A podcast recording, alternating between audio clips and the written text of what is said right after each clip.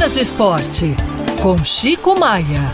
Oferecimento. Chegou o novo Iveco Daily Highmatic, o Daily com câmbio automático.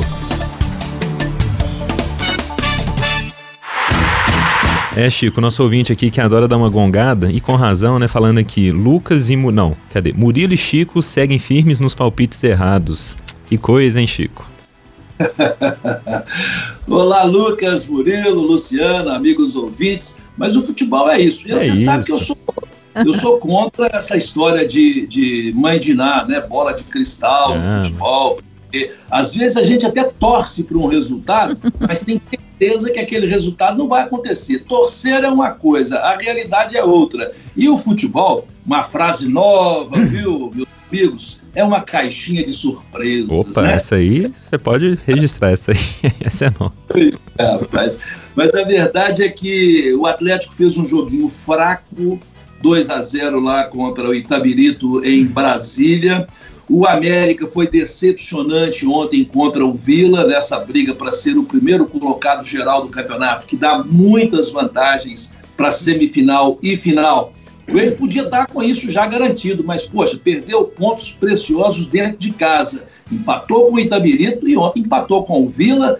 Puxa vida, decepção depois daquela vitória sobre o Cruzeiro, todo mundo imaginou que o Coelho fosse deslanchar. E o Cruzeiro, na raça, o Cruzeiro foi muito bem lá em Valadares, ganhou de 3 a 1 e é uma característica desse Cruzeiro da era Ronaldo, né? Os times muito determinados, que é uma característica dos técnicos que o Cruzeiro tem trazido.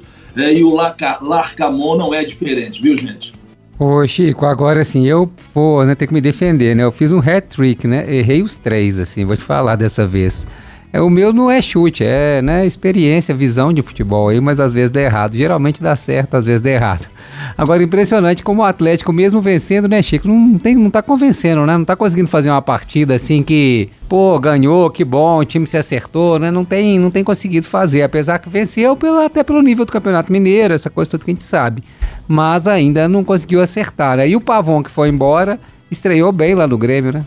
Rapaz, o Pavon estreou bem lá no Grêmio é, entrou no intervalo, no segundo tempo o Renato Gaúcho colocou, o jogo estava 2 a 2 contra o Santa Cruz, o Grêmio vencia por 2 a 0 o Santa Cruz empatou e, poxa, o bicho estava pegando. O, o Pavão entrou arrebentou com o jogo, marcou o terceiro gol do Grêmio, foi 6 a 2 o placar para o Grêmio e a, já ganhou a torcida, a torcida tricolor do Sul e o Galo precisando de um jogador com as características dele. Há uma esperança de que o Alisson desempenhe essa função, mas o Filipão só botou o menino no apagar das luzes na partida de sábado e mesmo assim ele botou uma bola na trave. Aliás, viu, Murilo, Lucas, Luciana, a empáfia do técnico Filipão, né? Ele fala naquele tom professoral. Aí um companheiro nosso, Breno Galante, falou assim: Ô Filipão, mais uma pergunta na coletiva, né?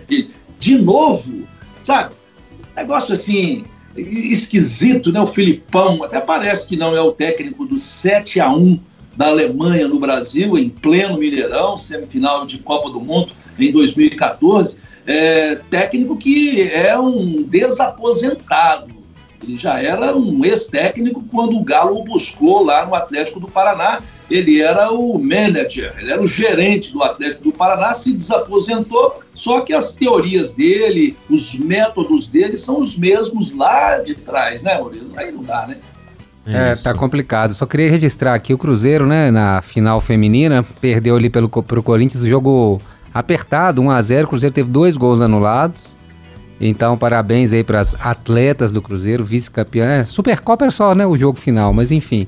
É, as jogadoras do Cruzeiro fizeram uma boa partida e eu vi é, tem uma menina lá que deu uma caneta numa jogadora do Corinthians, eu revi essa imagem aí, que foi talvez um belo lance. Outro belo lance da rodada, só para encerrar aqui, foi a bicicleta do Eduardo Botafogo bicicleta de manual, serviu para nada. Botafogo perdeu de 4 a 2 mas que bicicleta, viu? Aquelas bicicletas assim, o que, que é uma bicicleta? Você vai lá, olha aquele gol lá, aquilo é uma bicicleta de dicionário, de manual, perfeita a bicicleta do Eduardo, golaço. Pois é, Murilo, pena que o Botafogo tomou de 4. Não, serviu para nada.